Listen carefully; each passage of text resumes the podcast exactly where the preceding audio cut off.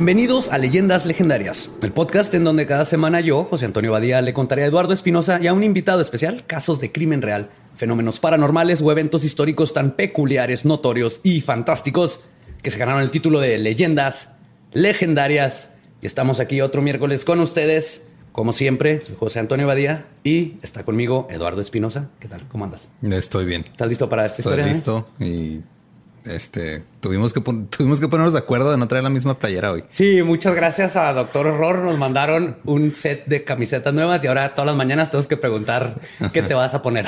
Ay, por cierto, para la gente que tiene la duda si vivimos juntos o no, no vivimos juntos. ¿No vivimos juntos? Nada más pasamos tiempo juntos como si viviéramos juntos. Ajá, exactamente. Lolo tiene su propia taza en la casa, pero. y el invitado de hoy es un honor. Nicho, ¿cómo estás? Bien, güey, muy bien. Mucho calor, pero bien. Calor, calor húmedo, llovió ayer. Sí, pero está padre. Ya vi inundaciones por todos lados, eso es bueno. ¿no? Sí, Mosquitos y todo. Sapos. Sapos. El- y- pero fuimos por burritos. ¿Qué tal? Es la maravilla, güey. Yo rompí la dieta. Bueno, la verdad es que no es que la estuviera haciendo muy bien, pero sí, dos burritos, tres me comí. Sí. Pues nada, mucho gusto de estar aquí, la verdad. Este, pues a ver qué onda, a ver si me da mello. Espero que sí, porque creo que es de las historias más terroríficas que he escrito e investigado. Ay. Ahí les va. A finales de los 80 surge en México una regiomontana que copiando el concepto Madonna rompió el status quo con sus canciones. Gloria de los Ángeles Treviño Ruiz, con su actitud, vestimenta y las letras de sus canciones se convirtió en la primera cantante femenina de México en predicar la liberación sexual y cantar sobre tabús, tabús como el aborto. Los intelectuales la recibieron en debates políticos, mientras que el escritor mexicano Carlos Monsiváis la llamó la portavoz de su generación. Además de haber sido galardonada con un espacio en la pared de todo taller mecánico con sus calendarios. no podemos olvidar eso. Ese es el, el honor más grande. Sí. Pero detrás de esta fachada de rebeldía, libertad sexual y empoderamiento femenino se encontraba el autor de sus éxitos y productor Sergio Andrade, un verdadero monstruo de la misma calaña que los asquerosos de Harvey Weinstein y el recién asesinado Jeffrey Epstein. Sí fue asesinado. quien secuestró y abusó física, psicológica y sexualmente por años de decenas de niñas menores de edad con la ayuda de su reclutadora, esclava, torturadora y capataz personal, Gloria Trevi. Hoy les voy a contar el caso del clan Trevi Andrade. Mocas. ¿Estás, listo? ¿Sí, sí estás familiarizado con, con Gloria Trevi? No, fíjate que no es un asunto nada gay. Eh, de hecho, los gays no sabemos quién es Gloria Trevi. Eh, ni nos vestíamos de ella. ¿Qué? No. Este, no, sí, claramente sé que, que- de qué se trata. Pues vamos a hablar. Yo, yo me acordaba de esto que pasó, pues tenía no me acuerdo cuántos años, pero me acuerdo vagamente de- del escándalo. Y ahorita que lo investigué, eh, güey, ¿cuál escándalo? Esto fue una atrocidad de la humanidad y es horrible. Y les voy a contar. Sí, es que cuando llega algo a los medios, sobre todo en México, si llega algo a los medios es como el 10% de lo que debió haber llegado. Sí, nada más. exactamente. Nunca te da de verdadera este, cuenta verdaderamente de lo profundo que llegan las cosas. Pues- sí, es muy profundo le llegaron. Profundísimo. Sí, hubo mucha profundidad. No Sí. creo que haya hecho falta. No, no, no. Hasta el cervix. El clan Trevi Andrade se dedicaba a reclutar mujeres jóvenes y niñas con el supuesto objetivo de hacerlas famosas, pero el verdadero, verdadero objetivo era el de conseguir amantes y esclavas para el pederasta y productor Sergio Andrade. Cuando se logró destapar la cloaca del despreciable clan, se descubrió que hubieron por lo menos 12 víctimas y por lo menos 6 hijos a causa de las violaciones de Andrade. Pero antes de todo esto, tenemos que hablar de Lucerito. Sí. Sergio Gustavo Andrade Sánchez, el R. Kelly mexicano, nació en Coatzacoalcos, Veracruz, México, el 26 de noviembre de 1955. Solo hay dos cosas importantes que tenemos que saber de su niñez. Una es que tenía un hermano de nombre Eduardo Andrade Sánchez, que ha, Échame salido- a perder el nombre, puta madre. que ha sido en varias ocasiones diputado federal, senador y finalmente magistrado del Tribunal Superior de Justicia del Estado de Veracruz. Ya saben a dónde voy a llegar eventualmente con un hermano senador y diputado. ¿Cómo, ¿Cómo va a tener que ver en esta historia? No, La- ¿cómo? ¿Cómo? ¿Se llama Eduardo? La segunda es que estudió en una primaria en Coatzacoalcos que se llama Escuela Primaria Artículo 123 Tomasa Valdés, viuda de alemán. O sea, de pobre. Sí, sí, ¿no? Creo que es un punto a resaltar. Sí, cuando, cuando esta escuela dice la viuda de. Es la viuda de. La viuda de. La viuda. Ajá. Pues después de estudiar en el Conservatorio Nacional de la Música, consigue su primera grabación profesional en 1977 con su disco Orquesta Charleston Show, éxitos de ayer y hoy. Y ahí comienza a hacer sus primeros arreglos y direcciones musicales para artistas como Verónica Castro, Grupo Latino, Zamorita, José Luis Moreno, entre otros. En 1979 se convierte en el director artístico más joven en la historia de CBS México donde se convierte en el productor de entre otras personas de Judy Chávez, Gaby, no se acuerdan de Gaby. Güey, para empezar, seguro se llamaba Gabriela. Se llama Gabriela. Sí, sí, sí. Ya es querer ir contra el sistema. O sea, no te cambias a Gaby. Gaby. Y es Ga-B. Claro, si hubiera sido ahorita sería con una arroba intermedia. O sea, por alguna razón, en alguna parte la arroba, en la justo. Y de hecho sería Little Gaby. Little Gaby. Little Gaby. Y de hecho ella es la prototrevi.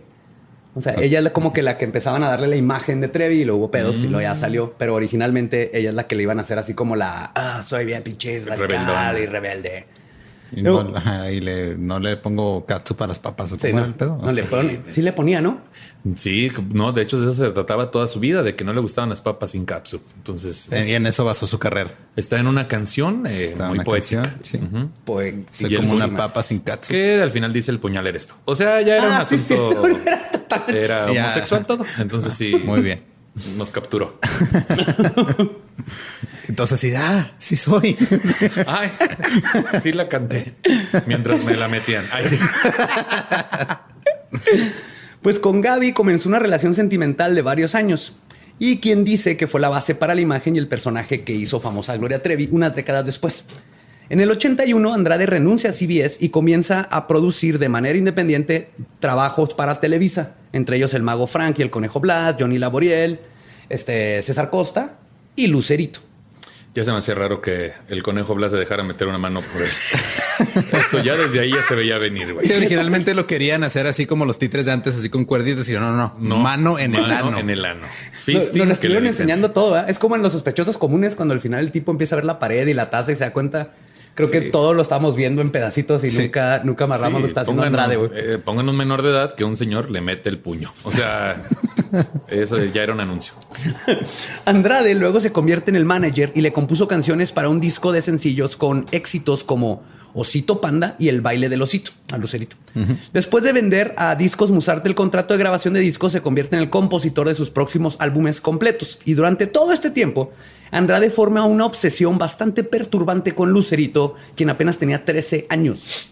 Y por obsesión, quiero dejar en claro que me refiero a que en un punto la mamá de Lucerito cortó todo contacto con Andrade y su hija. No quiso dar detalles de por qué, pero todos los rumores dicen que es porque los encontró teniendo sexo. Ay, güey. Sí. Toma chango.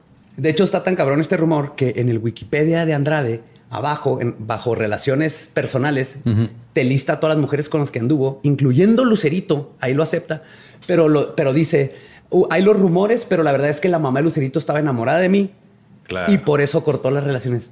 No sé qué está haciendo eso en Wikipedia, pero ahí está. Bueno, Creo que Wikipedia, él mismo le edita. Wikipedia lo puedes editar cualquiera. Sí, lo puede editar cualquiera y también el Wikipedia México no tiene tanta supervisión como el gringo. Claro. Exacto. Oye, qué enfermo, pero hay fotos y eso no. Ah, ya. Pero sí, desde Lucerito ya 13 años y él, y todavía, todavía ahorita lo dice como si fuera el, es un logro para él que anduvo con Lucerito. Claro, claro. Para 1985 forma el grupo Boquitas Pintadas. Andrade dijo que el nombre salió de la obra del escritor argentino Manuel Piug y que cuenta la historia de un don Juan y sus tres amantes. Ese es el nombre que le puso a un grupo de adolescentes de entre 15 y 16 años de edad empiezo ya, después de leer todo lo de Andrade, no, no puedo no ver que en todos sus títulos de canciones, nombres de sus bandas, todo eso, el vato es un te lo pretencioso y eh, ahí lo hace a propósito, hace a propósito eso de boquitas pintadas. Y es un pederasta pretencioso. Es un pederasta pretencioso en México que sabe que no le iban a hacer nada. Pero lo dices por la canción que se llamaba Me gusta cogerme niñas o por cuál? la, de Chiquitas Mejorcitas. Chiquitas Mejorcitas. Del, 86. Sí, Chiquitas Mejorcitas. Rica y apretadita, ¿no es Rica y apretadita. No, pero podría ser. Podría ser. Sí. Ajá. Sí. sí. La de piso liso no es de él. piso liso. Ya tiene timbre. ¿Cómo es? ¿Te alcanza el timbre? Ya alcanza el timbre. Ya pesa 30 kilos, dice los integrantes eran María Raquenel Portillo, después bautizada Mari Boquitas, Claudia. Me da risa porque o sea, nomás sale Claudia. No sé qué. Claudia. Claudia. Eh, O sea, Claudia. Hay una Claudia. Lo hubieran puesto como a Gaby. Gaby. Claudia. Claudia. Día. Y el día con un sol atrás, como un logotipo. Claudia. Pilar Ramírez, Mónica Moore y Gloria Trevi. Boquitas Pintadas se desbandó con menos de un año de estar juntas, pero Gloria Trevi seguiría trabajando con Andrade como solista, esclava sexual y eventualmente como reclutadora de niñas para su manager y productor. Ahora, Gloria de Los Ángeles Treviño Ruiz nace el 15 de febrero, febrero del 68, perdón, en Monterrey, Nuevo León, México. Proveniente de una familia muy pobre y con solo sus sueños y unas monedas en su bolsa, huyó de sus padres abusivos y se mudó a la Ciudad de México en 1985, buscando convertirse en una estrella. O eso es lo que Trevi contaba para agregarle a su imagen rebelde. En realidad, su papá Manuel Treviño Cantú, un arquitecto, y su madre Gloria Ruiz Arredondo, era una familia de clase media que se divorciaron cuando Trevi tenía 10 años y que incluso le pagaron la producción de su primer álbum, ¿Qué hago aquí? O sea, nada que ver que Trevi es esta niña. Sí, la idea de que cantaba en los camiones, ¿no? Y Sí, todo sí, también No, eran los no. ochentas, no había internet como para revisar Ajá, las historias de la gente. La mamá, de hecho, en total se ha divorciado seis veces y, y vuelto a casar seis veces. En 1982, recién salida de secundaria, viaja Trevi con su mamá a la Ciudad de México. La lleva a audicionar ahí para ser cantante y es así como fue seleccionada para ser parte del grupo Boquitas Pintadas. Las niñas recién salidas de secundaria, ¿no? Eran cuando se desbandó el Underage Girl Band, que eso es lo que era, Andrade la reclutó y comenzó a crear toda una nueva imagen y carrera para Trevi. Al igual que comenzó a hacerle lo que en inglés se conoce como grooming o preparación, ¿no? Entonces, sería la, la traducción. Sí, es lo que, lo que estaba, lo que acusaron a Drake de que está haciendo con Sí. Millie Bobby Brown. ¿no? De hecho, aquí tengo grooming, que es el término psicológico, es el que se usa, ¿no? Es un método utilizado por los abusadores sexuales que implica generar confianza en un niño o adulto que los rodea, o los adultos que lo rodean con el esfuerzo de obtener acceso a- y tiempo a solas con él o ella. En casos extremos, los delincuentes pueden usar amenazas y fuerza física para agredir o abusar sexualmente a un niño. Sin embargo, son más comunes los enfoques sutiles diseñados para construir relaciones con las familias y con los niños. ¿no? Entonces, grooming es como Drake, que desde que tienen 10 años empiezas, vente, te quedas a dormir y luego de Mm, repente ya te bien calzones. Familiar. Y lo que buscan es que los niños no se den cuenta que es algo malo. ¿no? Claro, porque los sus vas papás están de preparando. acuerdo y- Sí, y el niño nunca lo ve como algo raro que se bañen juntos y de repente Sí, sí, hagan sí. estas cosas. La imagen de Trevi fue un éxito. Tuvo cinco producciones musicales, giras agotadas y los famosos calendarios con los cuales muchos niños de los ochentas perdieron la vista de tanto masturbarse. También este tuvo una película, ¿no? Zapa- Varias. Varias. Zapatos ¿Fueron varias? viejos, Zapatos. Ajá. Pero Y ¿cuál, me- y cuál es en la que está como? niñas. ¿Cuál es el que está como en un convento? Es la de Zapatos Viejos, si no me equivoco, que sale en Maromero Páez. Ah, sí. Está ahí en un cameo. Oye, pero ¿sabes qué faltó? El- la parte esta donde Gloria Trevi concursó para la doble de Lucerito en Ah, sí, tu sí. remix, güey, y ganó. Ahí es donde gana y es donde la conocen para lo de dice, boquitas, ¿sí "Y, es cierto? pues hasta Sí. se parece. Se parece, ajá, y Ahí, ahí es está. como Sí, es, sí. es- es como una versión mucho más retorcida de cuando ves a tu ex con alguien que se parece a ti. Ajá. A Sí. ver, déjame pensar. Pero creo que sí, ahí, está sí, la clave de, sí. de por qué Andrade fue como que su mera mera, ¿no? Es la que nunca, siempre tuvo ahí, le dio rotación por más de 100 mujeres, bueno, niñas, pero Trevi siempre fue como su mano derecha y de- tiene que ver con ese parecido a Lucerito. Sí, claro, Perdió a Lucerito, fantasía. pero era su fantasía, era su obsesión, horrible. Sí, qué horror. Pues estos, estos calendarios que, digo, no había pornografía en los ochentas, era lo más cerca que tenías Pero esas medias rotas, dijo, no sí, sí, mames. sí. Güey, pero, o sea, no había porno, pero digo, yo soy gay, pero igual se me paraba poquito. O sea, es un asunto ya. Claro, grave. o sea, me refiero, no, no había porno así en, la, en las computadoras. Entonces, eso era, Sí, sí, era lo porno. máximo. Wow. Y al mismo tiempo encontré un calendario que se llama Las Niñas de la Prepa de México. Y son niñas de 14, 15 años en bikini y eran calendarios que también vendían. ¿no? Y también Pero son las mismas morras, güey. Sí, son las mismas, exactamente. O sea, esto, digo, ahí estaban todas las pistas. No sé cómo nadie. Bueno, ahorita nos vamos a dar cuenta que todo el mundo sabía. Sí, sí, no sí. sabía qué tan culero estaba, pero todo el mundo sabía. Sí, sí, sí, claro. Pues los calendarios vendieron millones de copias. Su imagen provoca- provocativa y sexual fue clave para que los sectores conservadores la criticaran por promover la libertad sexual de una manera abierta. Incluso Elena Poniatowska decía que le gustaría que su hijo se casara con una mujer como Trevi. Toma. Toma, Elena, a ver. A ver, Elena. ¿Qué- qué Ay? Elena, es que de veras tú siempre. El comentario atinado. Sí. Y siguiendo en los pasos de Madonna, a quien claramente estaba imitando en los noventas, Gloria debutó en el cine con tres exitosas películas: Pelo suelto en el 91, Zapatos viejos en el 93 y Una papa sin catsup en el 95. Hicieron toda una película alrededor del concepto. Es la, es la, es la, trilogía más ambiciosa de Star Wars. Después de el María la del Barrio, María Mercedes, Marimar. Sí, qué hermoso. estaría, chingón que hicieran así como el reboot, pero para HBO, ¿no? Así de. Ándale. Oye, pero que la protagonice Lucero. Ah, toma. De hecho, viendo estas películas, me acuerdo, pues ahorita que está investigando, salía la escena esa donde estaba bailando con todas las niñas en el convento. Sí. Y no puedo ya dejar de pensar de, güey, esas niñas estuvieron ahí cuando estaba Andrade produciendo. Pensé que ibas a decir masturbarme, ¿no? Peligro. qué horror. Nos pasan las películas y este todo parecía estar perfecto en la carrera de Trevi y Andrade.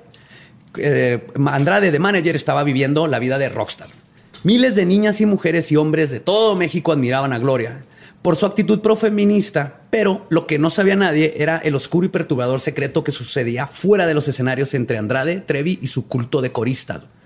Todo saldría a la luz en marzo de 1998, cuando Aileen Hernández, quien había sido parte del clan y una de las esposas de Andrade, Mari Boquitas fue esposa también cuando tenía 14 años. No mames. Sí publicó un libro con el título de La Gloria por el Infierno, donde hablaba explícitamente de la existencia del clan y sus torturas y abusos.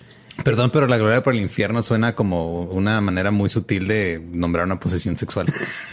La gloria por el infierno. No, pero sería el infierno por la gloria. ¿Estás de acuerdo? si fuera una posición sexual, sería algo así como, no sé, que te colgaran de dónde. de un ventilador. y cada que pases, hay una pequeña gloria. Y del otro lado hace calor, por eso es el ah. infierno. La gloria por el infierno. También Cariña, Cariña, Karina Yapor estuvo casada con este cabrón también. Sí, ahorita vamos a llegar a, Karina, que, resulta que es prima de, Yapor, el que conocemos aquí de Chihuahua. Son de Chihuahua, los Yapor. Demonios. Bueno, aquí todo el mundo se conoce también. y eso que es un estado enorme, güey. es, el estado, es el estado grande, pero con poca gente, güey. Sí, pero está bien. O sea, es que hay una casa y luego 10 kilómetros y luego desierto y luego una casa. No, es cierto. No, sí. O sea, es hay partes donde sí, ¿eh? Digo, en mi tierra, en Tampico, también todos nos conocemos, ¿no? Sí, es, parte, de la, del, concepto más, más bonito, así de. Ah, claro, que ya conocer a alguien que sufrió abuso y salió en la tele ya es un logro desbloqueado. O sea, ya es como algo. un conozco a alguien famoso. Como de Boy Scout. Conozco a alguien famoso. ¿Por qué es famoso? Ah, porque lo estuvieron violando por años. Ay, güey, qué fea fama. De hecho, está. Ah, ¿Cómo se llamaba? Una. No, no, no era Guzmán una de las famosas de Juárez que está en telenovelas y todo vivía a tres cuadras de mi casa. Era con G, no me acuerdo el nombre. Pues ni tan famosa porque no, no te No, tan famosa porque no te acuerdas. Ahorita me acuerdo. Este... Ahorita me acuerdo. no es creo que se llama con G, Gaby. Ahí sí decías. Gaby. En el libro, Aileen narra cómo Trevi la reclutó en la, de la calle en 1989 para una audición. Cuando fue con Andrade, este le pidió que cantara y todo, y luego le dijo que se desnudara. Trevi le insistió y la incitaba a hacerlo, y que si no, no iba a poder lograr quedar en el, en el como corista. Algo que hacía con todas las niñas que Andrade reclutaba. Aileen consiguió el puesto y sus padres firmaron un documento dándole la custodia a Andrade, que era algo común que hacía el güey. En semanas, Aileen cuenta cómo la habían convencido de que estaba enamorada de Andrade y que aunque el animal asqueroso tenía sexo con todas las niñas, ella le creía cuando le decía que ella era su favorita. Fue violada, luego convencida de que lo que pasaba era normal porque a eso se dedicaba Trevi, era su trabajo, a convencer a las niñas a que se dejaran. Y entonces, aparte, les imponían reglas estrictas, como no hablar con otros hombres, no hablar con sus papás, al menos que estuviera otra de las chicas ya más adoctrinadas del clan ahí a un lado, las cuales habían sido entrenadas para chismear inmediatamente si alguna de las otras niñas rompía las reglas. es súper parecido a lo que, lo que hizo R. Kelly, es casi lo mismo. Es lo mismo, exactamente. Además que R. Kelly le agregó orinar en ellas. bueno, no, sabemos, ¿eh? Bueno, exacto. No, sabemos todos Andrade no está por arriba de hacer eso. Sí se ve como un viejo que te mea, la verdad. Sí, se ve como un señor que te, en algún momento te va a mear. O sea, es, algo de lo que te debes Desde de que lo ves, es así como ves una lacrana. Lo ves, dice, me, me, va a mear. Me va a mear. O sea, tienes que saberlo. Ahora, otro pedo, güey. Vas a un casting, sí está tu ídolo, Gloria Trevi, pero te dicen, te tienes 13 años, también ahí que hay en tu cabecita loca, güey. Es que también digo, si estás con la mentalidad mentalidad de ah, es que voy a alcanzar el sueño y estoy aquí y, te hacen creer que es normal. Ahí es donde entra la parte del grooming. O sea, les van haciendo la idea de no, mira, es normal, ellas también lo hicieron, es parte de lo que hacemos. y, los vas como las vas convenciendo retorcidamente. Pues, obviamente está haciendo algo. Y lo es tu ídola la que te está diciendo. Y, luego les decía, no es normal. Y decía, no es que lo decía mis papás. si le dices a tu papá, yo le voy a decir que fuiste tú la que se quiso encuerar y Andrade es una niña de 13 años que tu ídola, ídola te esté diciendo eso, pues te, está cabrón. o sea, para, para todas las niñas que estén escuchando, este hay un mensaje importante, güey, ¿no? O sea, primero es por qué están escuchando este contenido. Y eh. segundo, llegan a los casting encueradas. O sea, también, muchachas, ya vieron la fórmula. Ay, no, güey, qué estrés con este cabrón. Está cabrón. Y que se salió de la suya bajo lo protegido de todo el mundo, desde Televisa y todas las disqueras. Pues es que también, también ponte a pensar la cantidad de dinero que les estaba generando. Claro, claro. Eh, las televisoras y las todas esas madres saben perfecto a la gente que tienen, güey. Tan es así que muchas de ellas trabajan en taparle sus cosas. Claro. Y más, por ejemplo, él, aparte, no nomás eran de él, él, las prestaba a otros que estaban ahí en la, ah, en, la, en este, en políticos, en Televisa. Para abrirse Era un harem. Era un harem y las prestaba y, la, y tenía todo un... se abría puertas. Eh, imagínate, ya, ya sabes que este vato le entra con niñas, entonces tírame paro, sale a la luz, ¿no? Ahí es donde empiezan a hacerse esta red asquerosa. Sí, como película de esas donde tengo un video donde. Ajá. Sí, ya sé. Sí, y luego al final terminan suicidándose en una celda misteriosamente, como Jeffrey Epstein. Ajá. Toma. Suicidándose. Suicidándose entre comillas. comillas. Pues cuando no hacían caso, rompían las reglas, venían las violaciones, los cinturazos, las humillaciones y un sinfín de torturas físicas y psicológicas para las niñas hasta que se rompían. O sea, le pegaba con la cintura, le daba cinturazos. cinturazos. cinturazos. Porque a mí, yo sabía que había cinturonazos.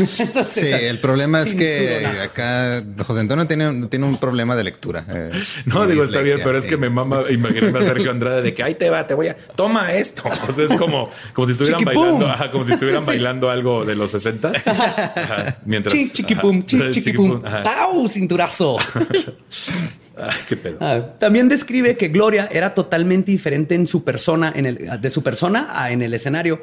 Era sumisa y retraída. Andrade la hacía dormir en el piso a un lado de su cama y que varias veces intentó suicidarse. O sea, Trevi sí, parte de ella sí está jodida, no fue su culpa lo como comenzó. Pero ahorita va a llegar ese punto. Hay, un problema, hay un chingo de cultos sexuales en todos lados. Demasiado. El que agarraron hace poco el de Nexium, que también tenían las tipas así todas. O sea, primero te quiebran psicológicamente y luego hacen de ti lo, que, quieren. Te, te, convierten en un pinche juguete y como no se habla, como es algo que no se habla, porque es más común de lo que, de lo que se dice, y creo que es importante saber que es demasiado común los pedrastas como los cultos sexuales. Y mientras sigamos queriendo pensar que no, que es algo raro. Mira, si es, como una si es, si es consensuado, chido. O sea, si, si, quieres que te traten como perro y te hagan dormir abajo, hay gente que paga por ese pedo. Pero cuando es consensuado, chido, haz lo que quieras. Sí, pero, pero cuando estás agarrando niñas para hacer eso, no más. Y las niñas son víctimas porque nadie jamás les dijo que esto podía suceder y no saben qué hacer en esta situación. Creo que es algo que ya como sociedad tenemos que aceptar que es un problema enorme y que es más común de lo que queremos creer y se tiene que platicar para que las niñas estén preparadas, igual que los niños y todas las personas sepan que esto es algo de qué cuidarse y qué hacer en caso de que tengan la confianza de platicarlo. Sí, o sea, el pedo es despersonalizar para que en ese momento se empiecen a dudar de sí mismas y así dudan de sus valores, de lo que saben en cuanto a educación y en cuanto a lo poquito, mucho que sepan de sexualidad. Pero todos hemos vivido una despersonalización en algún momento, güey. Tal vez hemos salido con alguien que nos hace dudar de nuestra propia intuición o de nuestra forma de ver la vida y de ahí nos pueden manipular. El pedo aquí es la manipulación. La manipulación, exactamente. En 1990, cuando Aline tenía 15 años, se casó con Andrade, que en ese tiempo tenía 34, con el consentimiento de su madre, pero huyó después de un mes y eventualmente se divorció. En su libro describe que Andrade y Trevi audicionaron a más de 100 chicas con las cuales existió algún tipo de abuso. Cuando sale el libro, Andrade y Trevi niegan todo y la prensa mexicana tachó todo como, y cito, una difamación por parte de una ex esposa amargada, ex esposa de 14 años, amargada, que aparte es rival de espectáculos de Trevi. Entonces Televisa y Azteca decían así que, ah, esta tipa te está inventando todo por ardida. Claro, pues cómo olvidar la rola de Alinde. También las chicas feas tienen corazón. qué hermoso, qué hermoso. Yo bailaba esa, ¿eh? Bueno, yo bailaba cualquier cosa. Ya, conoces de dónde viene. De dónde viene, sé de dónde viene, sé de dónde viene esa Ahí sí. Te entiendo, te, entiendo. entiendo. Timalín, Timalín, Tamalín. tamalín, hashtag Tamalín. Hashtag Tamalín.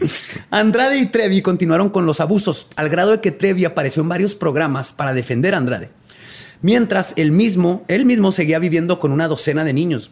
En una entrevista en 1999 con Cristina Saralegui, ¿se acuerdan Cristina Saralegui. Les influenció el programa Cristina. Claro, Cristina. mucho. Sí, claro. Era era cubana, ¿no? Cubana, era cubana. Cubana. y trabajaba en, Miami, desde Miami, de Florida. Miami. Muy amiga de Gloria Estefan y toda la banda. Pues ahí puedes ver, si lo ven, pueden ver, la, pueden ver a Trevi negando todas las acusaciones, incluso defendiendo a Andrade como víctima de una niña que se divorció de él cuando él lo único que quería era ser amado. Y esto es común en víctimas de abuso sexual que han pasado por el proceso de grooming o preparación. En un estudio reciente por las doctoras Shirley Julich y Aileen Oak de la Universidad de Massey en Nueva Zelanda, titulado La preparación facilita el desarrollo del síndrome de Estocolmo, denotan cómo el grooming causa la condición conocida como síndrome de, de, Estocolmo, que es la reacción psicológica que tiene una víctima de un secuestro o retención en contra de su voluntad y desarrolla una relación de complicidad y un fuerte vínculo afectivo a su captor, ¿no? Principalmente se debe a que malimpretan la ausencia de violencia como un acto de humanidad por parte del agresor. ¿Malinterpretan? malinterpretan. Sí, o sea, no me está pegando. A mí me gustó malinterpretan. Me gusta más malinterpretan. Malinterpretan. Porque me suena como que... Creo que el ter de malinterpretan sobra. Sobra. Sí, Esa sílaba no, no va. A mí me gusta malinterpretan porque suena como que imprimieron algo mal. y aquí está todo mal. O sea, está mal la historia. Entonces, malimpretan Creo que es una gran palabra. Entonces, el síndrome de Estocolmo es el, síndrome que tienen las víctimas de secuestro que, claro. que, luego se sienten apegadas y no, no solo apegadas a su, a ¿no? Sino que. ¿Cuál es el Estocolmo de un secuestrador? ¿Cuál es su Estocolmo? Las víctimas que experimentan el síndrome muestran regularmente dos tipos de reacción ante la situación. Y esto es importante porque vamos a ver cómo reacciona Trevi a todo lo que está pasando. Por una parte, tienen sentimientos positivos hacia sus secuestradores, mientras que por otra parte, muestran miedo e ira contra las autoridades policiales o quienes se encuentran en contra de sus captores. O sea, no solo empiezan a creer y sentirse bien con su captor, sino que empiezan a tenerle miedo y odiar a los que los ayudarían. Y aquí es donde ya no, ya no cruzan la línea, ¿no? Ya es difícil. Por eso hay tantos casos que duran tanto sin que los acusen. En el caso de Trevi y las demás muchachas, es obvio el síndrome de Estocolmo. Pero es importante saber que no a fuerzas tiene que haber violencia o secuestro para que se desarrolle el síndrome que, del que estoy hablando. La doctora Julich dice en un estudio, y cito, los niños y jóvenes son particularmente vulnerables a las fuerzas del síndrome de Estocolmo que pueden entenderse como una técnica de supervivencia por los niños en este tipo de situaciones. Las víctimas del abuso sexual infantil tienen más posibilidades de desarrollar el síndrome de Estocolmo. Y bajo esta definición psicológica podemos ver que Trevi fue primero víctima y después victimaria. Y no intento justificar a Trevi. De hecho, no sé por qué la gente sigue pagando para ir a ver a una abusadora y tortura de niñas en concierto pero sí podemos comprender cómo es que la niña de Monterrey. Chris Brown todavía tiene carrera. Sí. Güey, le, ha pegado, le ha pegado a todas pues, sus parejas. Pues mira, muchos gays tenemos síndrome de Estocolmo con Gloria Trevi. Entonces, porque, güey, obviamente yo mi, mi playlist tiene muchas canciones de Gloria Trevi. Ahorita la de Abrance Perras. Y entonces, güey, es una cosa que te llena el alma porque dices de alguna forma, esta mujer entiende porque ese fue gran parte del gancho. Entender como de, mira, me discriminaron, mira, vengo desde abajo, mira, sufrí. Y por eso la comunidad gay nos identificamos en chinga, porque pues todos los gays hemos pasado por cosas de discriminación y de venir de abajo y de querer comprobar comprobar doblemente que somos buenas personas. Claro, era una empatía inmediata, ¿no? estaba hablando de lo que tú habías pasado en, sus analogías y metáforas en las canciones. Sí, ahora que sí, que si escuchas las canciones pasadas, sí están muy torciditas, güey. O sea, sí, están muy torciditas la mayoría. La del recuerdo de los daños es como hasta es que sí, es que está cabrón, güey, que el mismo video del recuento de los daños, creo que sí es ese. el, video trata de un secuestro de un señor que se robó a una niña.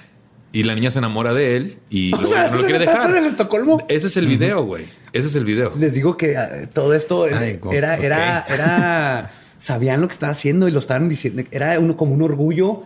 Sí. Eh, para Andrade, que la gente estará por abajo de sus narices diciéndole, miren, miren, miren, miren. Miren, aquí estoy. Aquí estoy. Pero no. es parte como de los delincuentes que, o de los asesinos en serie también que lanzan pistas porque quieren que los atrapen, porque no se pueden controlar. En este caso del abusador, él por su poder creo que era parte de, como asesino en serie, de llenar su ego sabiendo que no le iba a pasar nada, ¿no? Y le iba a llenar su ego y vaciar sus bolas. O sea, él a todas luces decía que era abusador, a contrario de Laura León que decía yo no soy abusadora. Yo no soy abusadora. Es muy diferente. ¿Y de quién sospechas? De quien lo niega sin que lo, lo sin que lo pregunte.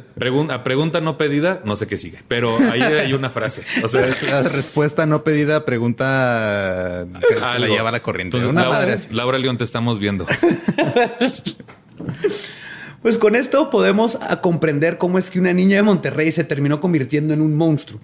Y estos dos monstruos hubieran seguido con sus abusos si no fuese porque en octubre de 1994, Karina Yapor, una de las millones de admiradoras de Gloria Trevi, atravesaría por su propio infierno. La madre de Karina la acompañaba a los conciertos de la cantante cada vez que Trevi visitaba su ciudad natal de Chihuahua capital. Un día fueron al hotel de Trevi con la esperanza de abrirse paso entre la multitud para hablar con ella. Lo lograron, Trevi invitó a Karina, que entonces, quien entonces tenía 12 años, a la Ciudad de México para audicionar para Sergio Andrade, quien pagaría la mitad de la tarifa aérea, las comidas, una noche en el hotel y, si Karina era lo suficientemente talentosa, una beca para su escuela de música privada, la cual uno no se cuenta que no existía. O sea, el cabrón ni siquiera les pagaba completo el ticket. No, o sea, no, no, no, no, no. no tenía, la de, no tenía la decencia. Porque tú sabes que la mentalidad no es voy a tener una corista, ven a audicionar, te está tirando un paro. Es voy a abusar de esta niña. Y, aparte es, me voy a ahorrar un dinero. y, desde ahí es gánatelo. O sea, gánatelo, porque te va a costar. Sí, gánate el abuso. gánate el abuso. Gánate este abuso que traigo aquí colgando. O sea, qué tipo tan más nefasto. Qué tipo, sí. Karina y su madre volaron a la capital. En una habitación de hotel, Andrade le dio su prueba estándar. Cantar una canción de Gloria Trevi actuar como una india pobre y luego una niña rica. Esto hacía siempre. Todas, todas han contado esto. Esta Geraldine Bazán le dije también le tocó, nomás que dice que ella que su mamá a los 10 minutos entró. Porque y Andrade ya le iba a pedir que se le estaba pidiendo que se desnudara. Entró la mamá y se la llevaron, pero, pero Geraldine dijo lo mismo te hace actuar como una india pobre y como una niña rica. O sea, aparte de pederasta clasista, el hijo de su. Tiene un fetiche clasista, no sé qué pedo con este animal. Yo acabo de descubrir que me asombro como señor ahorita que le dice, ¡Ay, Dios mío! ¡Ay! No me digas. Ay, no, mi Geraldine, no, por Y Geraldine es esta niña que estaba. No, ¿Quién es Geraldine? Me suena muy cabrón Geraldine Bazán. Geraldine Bazán es la ex del douchebag, este güero que le puso el cuerno y ah, Claro, claro, claro. Sí, ya sé, muy guapa. Sí, sí, sí. Sí, sí, ojos claros, muy, muy guapa. Sí, sí, sí. Ah, bueno, uno de estos. esa actriz. Ah, el gran cantante este, ¿cómo se llama? De Garibaldi, ¿no? Creo que sí, sí, sí, sí, es uno de esos. ¿No es Víctor? No. Qué bueno que no somos programa de chismes porque qué, horror, güey. Nomás sé que cantó bien feo en hoy. Y Miren, los que no sepan, googleen Geraldine Bazán, H extremo, de nada. sí, no, nomás H, H extremo. Cruzó en la línea. Karina y su madre volaron a la capital y este, hicieron lo del niño de, perdón, el juego del niño pobre y rico. Karina pasó la audición y dos semanas después Andrade envió a dos mujeres jóvenes a Chihuahua para cerrar el trato. Buscaron una firma parental en un documento que puso a Karina al cuidado de Andrade. El papá dice. está, el hecho de que te, piden que sea su tutor o que sea que le den custodia. Y esto es para poder viajar porque Andrade viajaba, tenía casas en todo el mundo, entonces las llevaba. Imagínate, él se llevaba 12 niñas de entre 12 y 15 años y se las llevaba a España, a Brasil, a Colombia, a todos lados. Y para poder hacer eso necesitas papeles, porque no. En Estados Unidos, si tú cruzas un estado y te agarra un policía y traes una menor de edad que no es tu familia, hija, te van a meter a la cárcel. Es ilegal cruzar una línea de estados con una menor de edad que no tienes que estar haciendo nada, ¿no? Este vato necesitaba esas hojas para poder ¿Y cuándo te enteraste de eso? ¿Y cómo te enteraste de eso? Si llevas a tres niñas, sobre todo si una va en cajuela. Mira, tienes que tienes derecho a dos. Tienes derecho a dos. Más de tres hay que declararlas. Yo una vez por, por aventurero me llevé tres y ahí fue donde, por eso me enteré. Me enteré que hay que declarar la tercera y entonces ya llenaron papeleo. Pero con IVA o así, así decía, con taxas, ahí ya va a estar. El, papá de Karina dijo, no somos una familia rica, rica, este, Miguel Yapor. Si alguien viene y te ofrece una beca, especialmente gente como ellos, reconocida y famosa, crees que es la oportunidad de tu vida y la aceptas de inmediato, ¿no? Ellos están pero es que también es que luego mucha gente se va sobre, ah, es que ¿qué estaban haciendo los papás, güey? Los papás estaban confiando en una figura pública que supuestamente estaba haciendo las cosas. Miren, es como los que nos están escuchando. es como si mañana llega Michael Jordan. Ajá y te dice, préstame a tu hijo, es un chingón, lo va a llevar a, una escuela de básquetbol. Vas a decir, pues sí, no mames, yo le pago todo, beca. Dices, qué chingón, es Michael Jordan a huevo. Igual acá era. Te va a dar una, oportunidad de la vida y nada más que luego llegas y Michael Jordan pues es negro y la Era Michael Jackson. Güey, pues es que súmale varias cosas. La primera, salían en tele y salir en tele era este güey es honesto, es cierto y es real. Y luego también agregarle el factor provincia, güey, seamos honestos. O sea, si alguien llega a Tampico y a mí le hubiera dicho, mamá, me voy a llevar a su hijo porque quiero que sea modelo de Victoria's Secret, mi mamá hubiera dicho, llévenselo. Llévenselo. Toma, ahí va su lonche. Toma, le voy a poner unos taquitos de huevo en tortilla de harina en papel aluminio. O sea, sí, güey, sí entiendo esa parte. Luego también pasaban videos del papá y la mamá y el papá sí se veía bien jodido ya, güey. Se enfermó. estaba en ruedas y estaba muy, muy mal. Es que de repente ya no supieron nada de ella. Sí, porque, luego también lo, hablar, o sea, lo que pasa es este. Es eso de que primero tú piensas que le estás, estás haciéndole un bien a tu hijo, no te estás dando cuenta que por confiar en alguien que no diste confiar, le está haciendo el peor de los males y pues también la culpa te lleva a la chingada. Sí, piensas que le puede, que le estás otorgando algo que tú no le puedes dar. ¿no? Por ejemplo, Sergio Andrade les da pito, no, o sea, no, o sea, piensas que les vas a dar una oportunidad. tú, como, tú como padre de familia no, le vas a dar. porque sería otra historia. otra historia. Sería otro clan. Y no hubieran sido famosos, hacemos honestos. sí, claro. Pues lo que viviría Karina por los próximos años sería todo lo contrario a lo que se imaginaba cuando creyó que iba a cumplir sus sueños de trabajar con su ídola Trevi. Karina dio su testimonio en una ponencia para un grupo cristiano donde cuenta las atrocidades que vivió siendo parte del clan. Narra cómo las niñas eran golpeadas con cables de electricidad, se les, se les racionaba su comida y eran forzadas a tener relaciones sexuales con Andrade, con otros hombres entre ellas y a veces enfrente, o sea, de las demás chicas, ¿no? Ah, tú vas a tener sexo acá y te, hay una orgía asquerosa. Cuenta de una vez cuando una de las esclavas, quien era de Chile, logró escapar de uno de los departamentos que tenía el clan, golpeada y semidesnuda para una patrulla, ahí en la Ciudad de México, perdón, para una patrulla y les platicó que había sido detenida en contra de su voluntad, violada y golpeada por Sergio Andrade. La policía la metió a la patrulla y la regresaron directamente al depa de donde se escapó regresándola con su verdugo. La niña recibió una golpiza tan severa que terminó en el hospital. No ¿Se acuerdan de Eduardo Andrade, el hermano?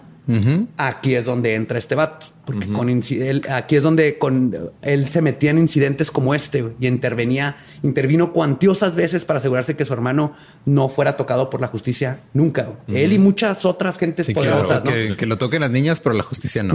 sí, sí, sí. Oye, pero una niña de Chile, o sea, ya transexuales y todo. Ah, te Güey, qué fuerte.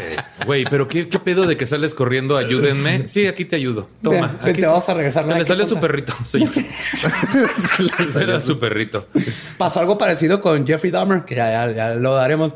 Se le escapó uno de los, de los muchachos que ya iba a matar y lo encuentran y llega y está golpeado y amarrado y con esposas y la policía lo agarra y llega Dahmer y dice, no, no, pues es que es mi novio. Y anda bien pedo y le, se maltripió porque nos estamos echando las drogas y todo. Y los chotas, como uno, uno era negro y los dos eran gays, los chotas fue así como, ah, nos vale madre. Y se fueron y le regresaron a Jeffrey Dahmer, a su víctima, que terminó matándole, cortándole en pedacitos. Estás diciendo que los gays tenemos la idea de que así somos de cochinos siempre y por eso, ay, así somos, vamos a decir. No, no, los, policías. eran así de, ay, no, es que. Los policías no quisieron nada que ver con esa escena. O sea, sí, dijeron, no, voy a ser contagioso, que le pongo las esposas y luego a mí se me va a antojar. Pues, o sea, la, víctima llegó pasa, eh, pasa. Porque te voy a contar una historia. No, güey, qué Sí, pero la víctima les dijo, oiga, este vato me tiene secuestrado, me quiere matar. Entonces, cuando llega él, le prefirieron decir, no me quiero meter en este pedo. E irse, ¿no? ¿qué, nivel de impotencia se podrá sentir, güey, estando en esa situación? Imagínate ver a la policía y dices, ya, ya la hice, ya la hice, güey. Sí, te subes y te dicen, ah, habla niña, ah, Andrade, ah, sí, espérame. Oye, compa, se te escapó una. Aguas. O sea, cierre bien el zaguán. No más. Sí, cierre bien el zaguán. Otra niña, por su desesperación y por no poder más con el abuso sexual, físico y psicológico, se aventó del balcón de otro depa de Andrade en Ixtapas y Guatanejo hacia el mar para terminar con su vida. No manches. Por desgracia, fue un clavado de 4.5 porque sobrevivió. Ah, se lo calificaron bien. 4.5. 4.5. no está tan mal. Bueno, pues, igual, igual iba para americanos, pero Olimpiadas, quién sabe. Pero 4.5 sube a 5, ¿no? Sube a 5. Más ahorita con la 4T ya sube. Es una medallita. Andrade la, sacó del mar, la volvieron a meter al depa, la golpeó, la desnudó y la encerró 30 días en una jaula como castigo por haberse tratado de escapar. Karina queda embarazada a sus 14 años a consecuencia de una de las muchas violaciones por parte de Andrade. No se había dado cuenta que estaba embarazada porque tenía meses sin menstruar, dado a que sufría de anemia por la poca comida que les daban. O sea, ella tenía desde que se fue ahí sin menstruar. Cuando llegan a darse cuenta, Andrade se la lleva a Houston para practicarle un aborto, algo que hizo varias veces y que ya era común entre las niñas cuando quedaban embarazadas. La tarjeta de cliente frecuente y todo. el quinto aborto es gratis. Este, este, es el quinto. Ya traigo aquí mi tarjetita. Este. Tercera tarjeta. Tercera tarjeta. Este mes. Le voy a hacer una perforación. Y tu puro. Sí. Le voy a hacer una perforación. Y un puro. Y un puro. Y una perforación y la tarjeta también. ¿De qué quiere su raspado? Le decían. Oye, ya era trato VIP. Sí, no, ya, pero ¿De qué quiere su raspado? Lo mismo de, siempre, de Cervix, por favor. De cervix. de cervix. Por eso, o sea, ¿de qué va a ser su raspado? Güey, pero ¿a, poco también eso se puede, güey? Si no eran sus hijas con el permiso, era de que aquí le traigo Es que sí, si, si tienes, si le estás pidiendo a los padres que tengan la custodia, tú eres el tutor y tú tienes este pues ahora sí que control sobre Tienes todas las Estás diciendo. A mí se me hace que lo de los abortos en Houston, eso se lo aconsejó alguien de Monterrey, porque como que es muy común. o sea, Houston, sí, definitivamente. Se fue a Houston. Y se ve que batallaba, porque de hecho, con el primer doctor con el que llega, le dice que no. Se niega y le dice que el embarazo está muy avanzado, por lo mismo que no se han dado cuenta. El segundo doctor, después de un rato, acepta y hacen una cita para el día siguiente. Al día siguiente van y el doctor hace un sonograma y les avisa que va a ser una niña y que si quieren continuar con el aborto. Sergio, hijo de su puta madre asqueroso, espero se le caiga el pene con lepra a Andrade, Cuando se entera de que el bebé era una niña, decide no continuar con el procedimiento porque planeaba esperar que su hija tuviera la edad para comenzar a abusar de ella. Era su sueño crear una niña para que meterla al clan y que fuera parte de todo. Entonces, cuando dicen que es una niña, ya criando a sus propias dice que víctimas, no. Sí, exactamente. Es, un, es algo que pasa con estos abusadores. Autosustentable. Auto, sí. autosustentable. Un negocio autosustentable. Básicamente. ¿Qué pedo. Hey, ¿qué tal? Soy Lolo de Leyendas Legendarias y les quiero dejar un pequeño adelanto de nuestro nuevo podcast. Estás escuchando El Dolop, parte de All Things Comedy Network. Este es un podcast de historia americana en el que cada semana yo, Eduardo Espinosa, le contaré un suceso histórico americano a mi amigo José Antonio Badía, que no tiene idea de qué se va a... Ok, lo bueno es que, el tema. lo bueno es que nada más te trabas cuando lees, ¿verdad? Sí, sí, sí. No, no cuando voy a decir una línea que he dicho ya como cuatro o cinco veces.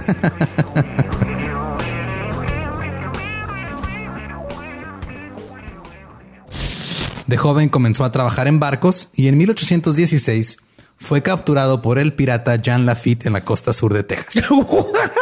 Güey, ese será mi sueño. Ok, top uno, que me secuestren este, extraterrestres. Número dos, tiene que ser que me secuestren piratas. Estén pendientes y suscríbanse a El Dolop. Andrade se llevó a todo el clan a España con Aileen todavía embarazada. Ah, que para esto Karma fue niño. No, Karina, no era la que está embarazada. Sí, Karina, perdón. Este, el Karina embarazada. Pero, no, pero dice Karma, no Carla. No. ¿Qué entendiste, Carla? ¿verdad? Karma, Karma, que terminó ah, siendo niño. El doctor se equivocó. Si hubiera sido niño, lo hubiera abortado de volada, que es lo que hacía siempre con todos. Güey, eso ya suena muy cabrón. O sea, eso ya es como Esto es el grado de, mitología. Sí, sí. Este vato es una bestia legendaria de mitología. Es un monstruo que deberían de contar esta historia a sus hijos. cuidado con Sergio Andrade y todos los Te va a llevar. Te va a llevar, va a llevar Sergio. Sí me daría más miedo que el, viejo del costal. Y le decía, ¿y mi disco? Así. así. pues se llevan a Karina todavía embarazada y anémica a España y fue castigada de una forma que casi la mata. Era invierno y estaba lloviendo durante noches. El clan la mandó a quitar el lodo de un canal que pasaba por la propiedad para que, pues, chinga tu madre, nomás porque sí, ¿no? Pero con la instrucción de que no se ensuciara. Obviamente se ensució porque era lodo y después de estar horas en temperaturas heladas le dijeron que podía volver a casa. Cuando Andrade vio la ropa sucia, le dijo que no se iba a poder volver a poner ropa jamás hasta que aprendiera a estar limpia. La golpeó, la desnudó y le pusieron bolsas de basura, una como camisa y una como shorts. Le amarraron un mecate así de plástico como cinto y la volvieron a sacar a trabajar. Eventualmente le dio hipotermia y fue lo que terminó su trabajo forzado por esa ocasión. Casi se muere ahí del frío. En diciembre de 1997, Karina da a luz en Madrid a Francisco Ariel Yapor Gómez. En septiembre de 1998, regresa a Chihuahua y varias de las niñas junto con Trevi llevan a cenar a los papás. Les aseguraron que todo estaba bien, les dieron detalles de todas las clases que estaba tomando su hija, les aseguraron que su hija estaba a toda madre y les pidieron que firmaran una carta diciendo que estaban contentas con la beca y el trato de la hija. Los padres de Karina comentan que la notaban rara, como si estuviera leyendo de un guion, acartonada, pero que la misma hija le suplicó que firmaran la carta. Imagínate. porque vas amenazada si no firman. El grado, el, ya el grado de, adoctrinamiento que te tienen, de madre, que estás ahí con tus papás, que nomás tienes que decir, papá, eh, me están violando, y el papá ahí mata a todas y no te vas. Pero el grado de miedo que te tienen, que obviamente aquí llega, también tienen a su hijo allá. Ella no mencionó que ya había tenido un hijo se lo quedaron, pero a, ese grado tenía de control de, sobre las niñas. dentro de todo ese pedo, güey, del grado de control, ¿qué tanto hay un gradito de ya hice todo esto, voy a ser famosa? O sea, ya hice todo esto, seguro sí me va a volver famosa. O sea, ¿qué tanto hay ese deseo? Yo, yo creo que al principio sí, no sé si Karina, después de todo lo que pasó y viendo que no, no llevaba nada, no sé qué, un punto donde te rompen y ya no importa si vas a ser famoso o no, porque ninguna de las coristas era la promesa de todas y ninguna, ninguna llegó a. Porque, porque esta parte de las demandas y todo eso entiendo, pero por ejemplo, lo de sacar libros y ese asunto no sigue siendo un poco como véanme, obsérvenme. Sí, pues ya después, ya cuando terminó todo, saqué el libro, ¿no? Sí, porque si fuera un asunto de quiero alertar a la sociedad, pues no sé si realmente ese es el motivo, ¿no? no, no, el libro yo creo que sí hay un motivo de, lucrar y hacerse famoso. No, no, nomás salió a, directo a la policía a denunciar. Sacó el libro primero. Sí, sí, sí. Ahí sí entiendo tu punto, sí, definitivamente. pues Karina regresó a España y tres semanas después de la visita, la familia Yapó recibe una llamada de la Secretaría de Relaciones Exteriores de España y les informan que tienen un nieto. Karina aprovechó un viaje de Andrade y viendo que su bebé estaba malnutrido y viviendo en pésimas condiciones, fue y lo abandonó con un vecino, el cual lo llevó al hospital de Madrid y la embajada se encargó de mandar a Francisco a Chihuahua con los abuelos. Ahí es donde las autoridades españolas, al igual que los papás de Karina, interpusieron por primera vez una denuncia contra Trevi y Andrade por rapto, violación agravada ante la y violación agravada ante la Procuraduría de Justicia de Chihuahua.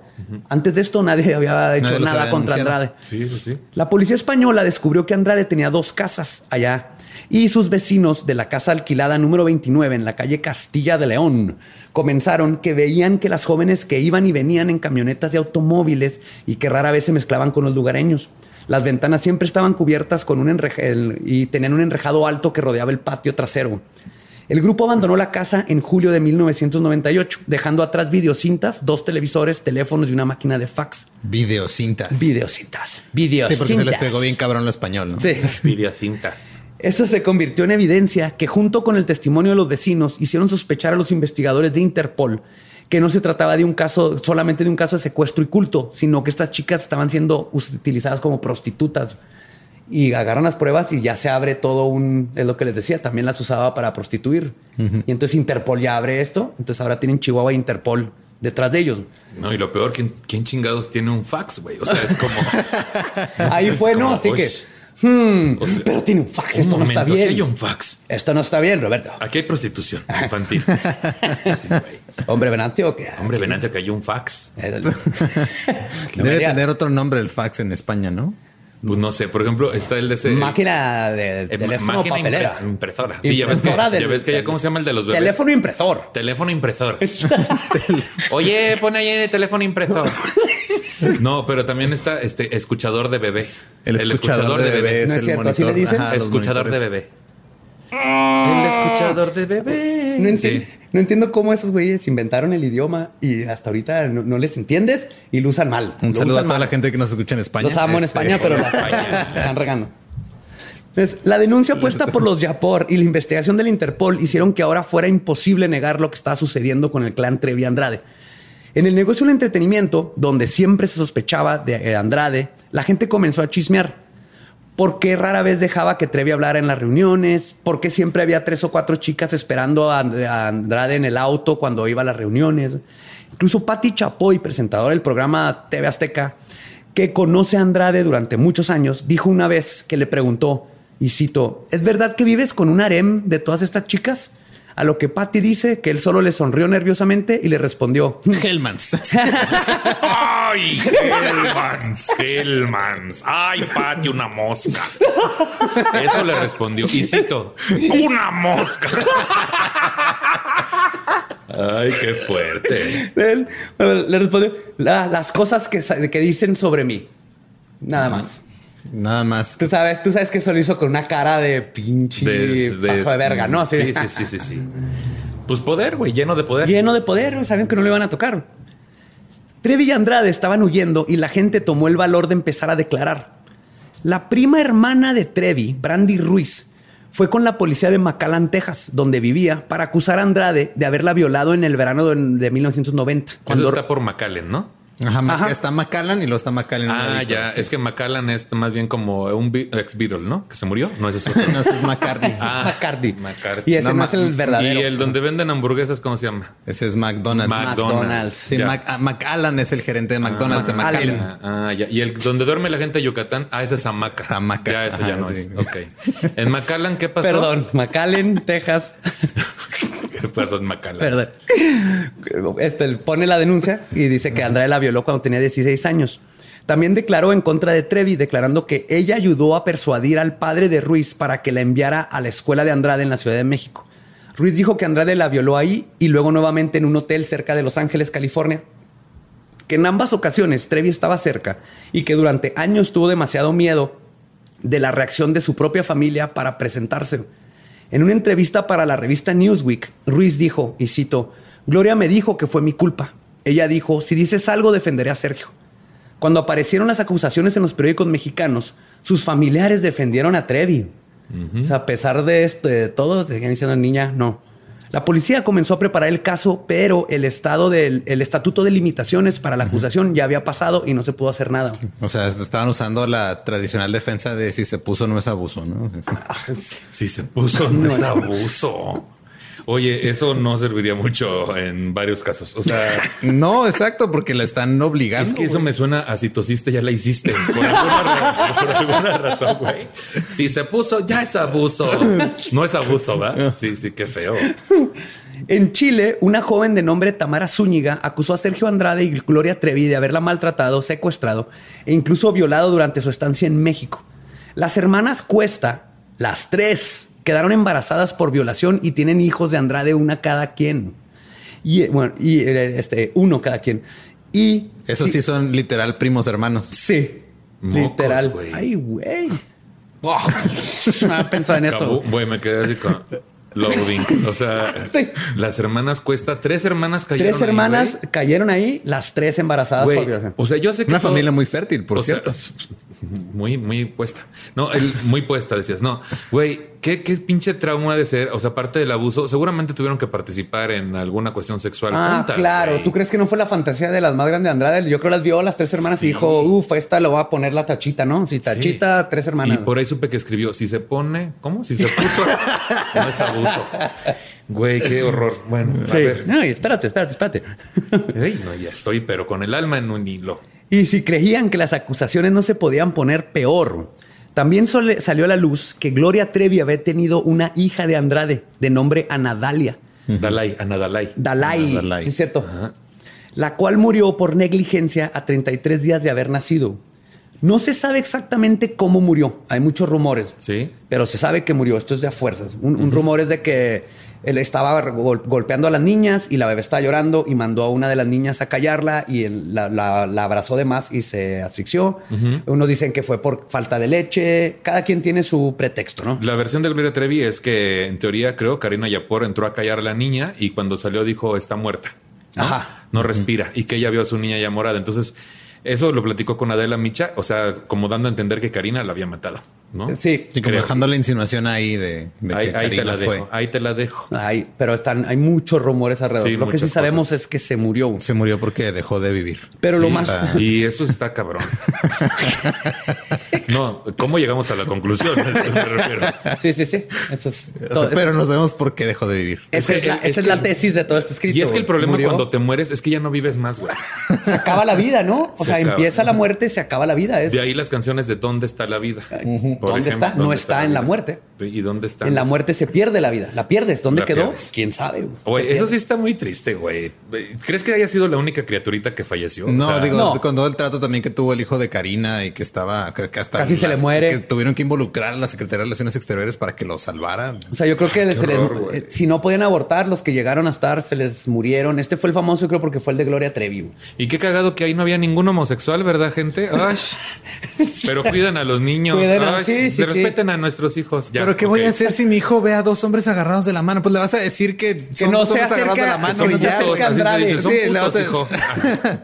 Ay, porque qué voy a hacer si veo a que, si mi hija ve a dos hombres besándose, le dices que no se acerque a Sergio Andrade. no te acerques a Sergio Andrade. Sobre todo. que te valga madre, eso no es importante. No te acerques a Sergio Andrade. Sí, sí, sí. No te encueres cuando vayas a hacer, audiciones o un casting. Eso es lo que le tienes que enseñar a los niños. Y lo más importante, no la hagas de indita. Así ya, El Pero lo más no lleva nada. el clasismo no lleva nada. Es un, es, es, un castigo por ser clasistas. porque para papeles de indita... No, no te creas. no.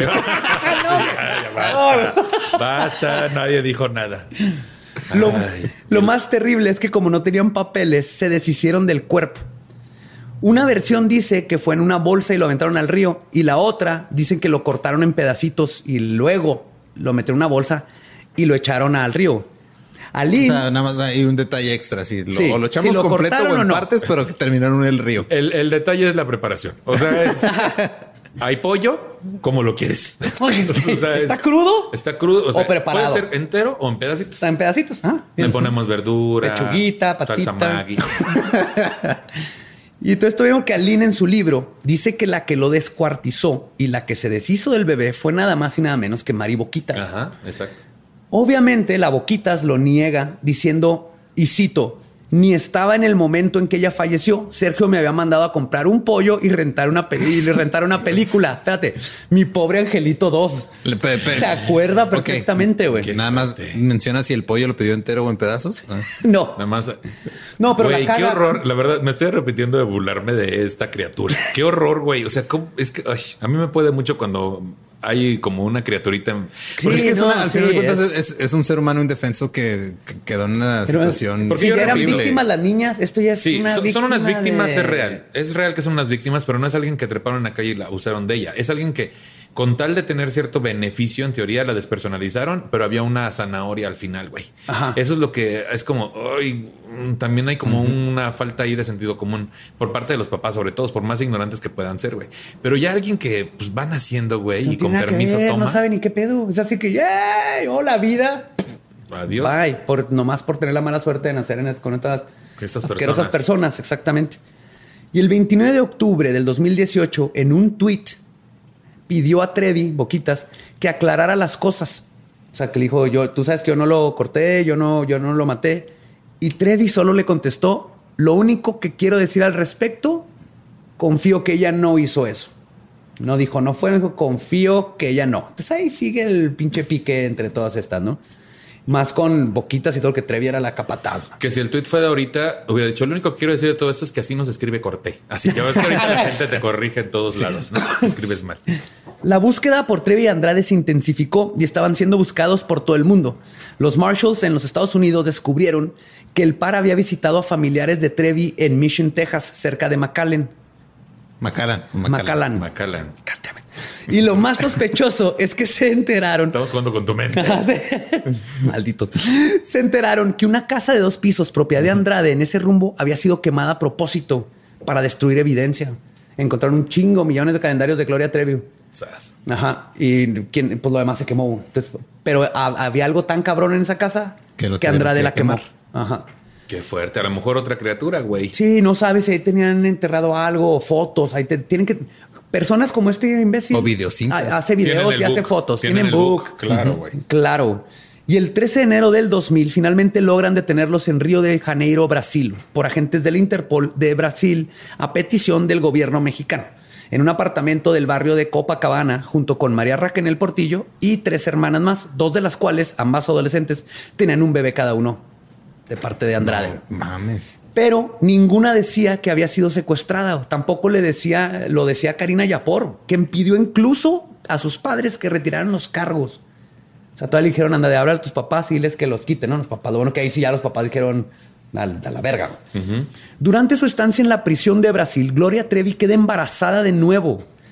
Trevi dijo que había sido violada tres veces por el jefe de la policía, Francisco Murabello, y por muchos otros policías. Así, al dar a la luz, los 75 guardias de la prisión ofrecen su ADN para la prueba de paternidad. Toma. Ninguno de ellos era el padre. Entonces las autoridades estudiaron otro ADN. El padre resultó ser Sergio Andrade. Claro. Vaya, qué inesperada. Qué, inesperado giro en la trama. Pero entonces, no, ahí te va el giro. Güey, guardias brasileños, yo quiero ver esos ADNs. O sea, es importante. Bueno, ya quisieran los guardias si lo andan ofreciendo así, así, nomás. Sería bueno. El twist es que la Trevi entonces cambió su historia y dijo que los guardias la habían forzado a tener relaciones sexuales con Andrade. ¿Eh? Así, ah, sí, sí, porque los guardias de Brasil es lo que querían, ¿no? A ver, o sea, porque obviamente un guardia caliente que tiene una prisionera ahí le va a decir, a ver, cógete ese güey. Sí. A ver, cógete el más feo de todos nosotros. Acá vamos a poner juntos. No, yo creo que lo que pasó ahí, la neta, es de seguro este, palancas por parte del hermano para que les dieran una, una celda para todos juntos. Algo tuvo que haber habido ahí raro que Brasil también no quiso decir qué pedo. Nomás comprobó que nadie la violó, nadie la tocó. Pero pues sí, como chinos tuvieron sexo, se supone que estaban en lugares diferentes. Pero digo, pudo ser una eso pasó. inseminación ahí muy a distancia, muy rara, ¿no? En alguna visita de que ten. Ay, sí. sí. o lo guardas y lo pones en, una cucaracha, ¿no? Entras cucarachas para como en. Sí, sí, van en New Black. Y le pasas. ¿Con, cucaracha te refieres a en la vagina? Guárdatelo en una cucaracha. El insecto, el insecto. Ah, ya. No le digas así a la vagina, respeta. Es el 2019, por favor. 2019. Sergio Andrade, Gloria Trevi, su nuevo hijo, Ángel Gabriel, y Mari Boquitas fueron extraditadas a México el 7 de diciembre del 2000 para afrontar los cargos en el estado de Chihuahua. El día 23 de marzo de 2005, Sergio Andrade fue declarado culpable por los delitos de corrupción de menores, rapto y violación agravada y sentenciado a siete años, 10 meses de prisión y a pagar una multa de 3.591 pesos para el Fondo Auxiliar de Administración. ¿3.500 pesos? de ese tiempo, ¿eh? Del 2005. Por eso, de todos modos, son como 4.500 pesos y ahorita, o sea... Es una peda. Es una peda de tu cumpleaños con tus amigos en un, en un antro. Si tú pagas todo y venden caguama en bolsa. Ajá. Ajá. Sí. Y aparte, un millón sesenta y un mil quinientos pesos por daño moral a Karina Yapor. La Procuraduría pidió la pena máxima para Trevi, de 34 años, pero el, el juez Javier Pineda Arbola ordenó la libertad inmediata de Trevi Boquitas y Marlene Calderón, que eran unas chavas que estaban ahí, después de solo dos años en la prisión de Chihuahua y fueron absueltas y exoneradas de todo crimen contra Karina Yaporro. No más, sin razón alguna, fue todas inocentes, sáquenlas. Por su lado, Sergio Andrade. Se va, da el juez el veredicto y se regresa hacia su oficina y lleno de calendarios de Trevi. se le pagaron en calendarios. Por su lado, Sergio Andrade, en octubre de 2007, fue absuelto del delito de corrupción de menores y como perdió un amparo, un amigo tuvo que facilitarse, facilitarle su residencia como garantía del pago del millón de pesos de, indemnización para Karina. Y es así como salió de la cárcel. habiendo te voy, a comprar un diccionario de sinónimos, güey. Ya. Hazle como Adela Miche, ella lo hace muy bien. Tengo que aprender. ella sí se sabe palabras largas. Facilitaría la indemnización. Ajá. Ok. La indemnización pagó, eh, purgó dos años de condena. O sea, en total estuvieron cuatro años, dos en Brasil, dos en México y salieron libres. Hasta el día de hoy, Sergio Andrade sigue en libertad, seguramente haciendo lo que hacía, porque igual que los asesinos en serie, los pederastas no dejan de hacer lo que hacen. Según una entrevista de Vice reciente, se dedica a lavar platos y cocinar en restaurantes.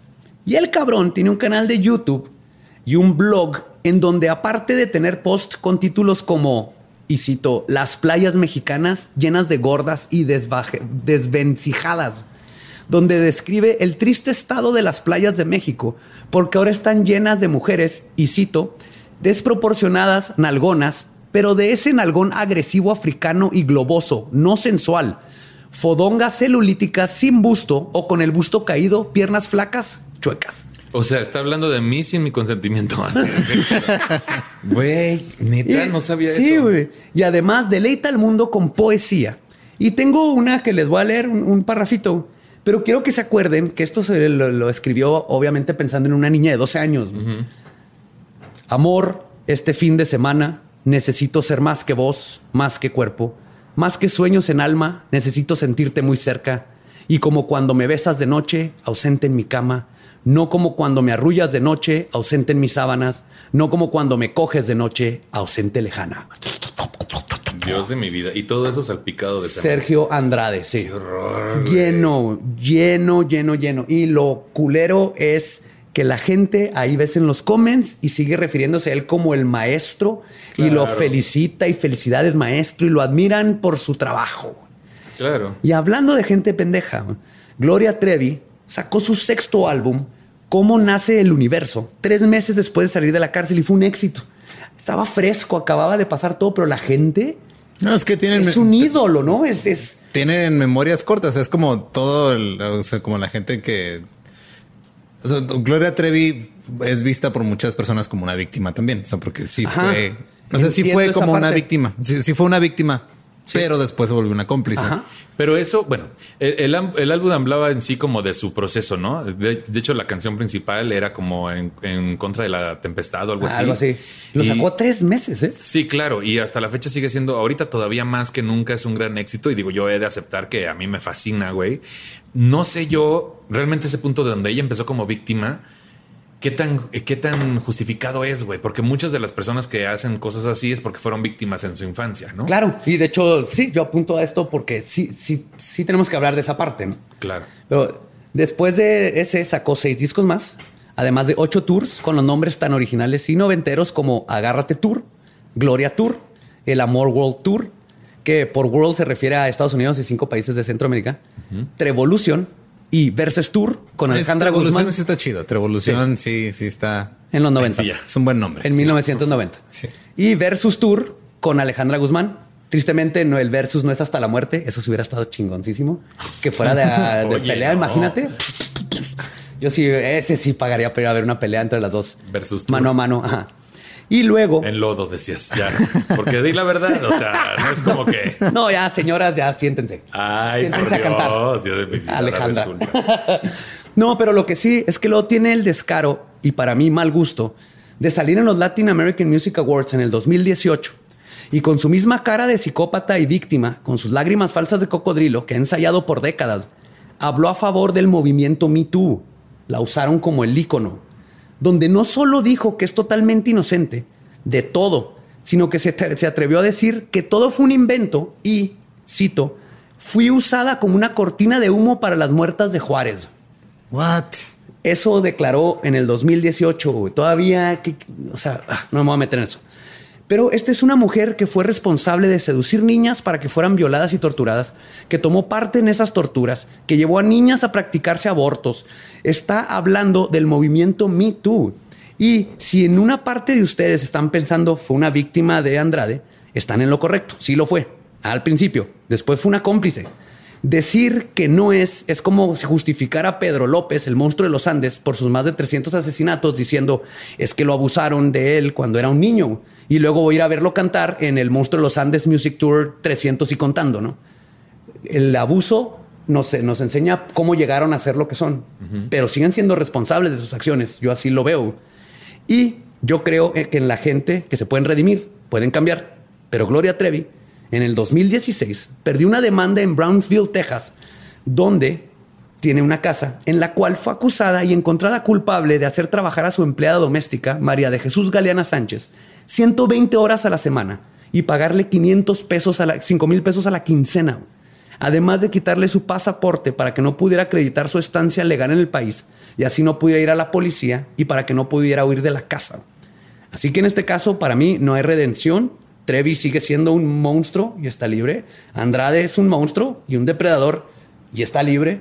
Y tenemos a dos personas que la verdad están ya muy mal y siguen siendo las mismas personas que eran, nomás que ya tienen dinero. Pero qué buenos hits. Pero, güey, ¿ya escuchaste a Brance Perras? Ah.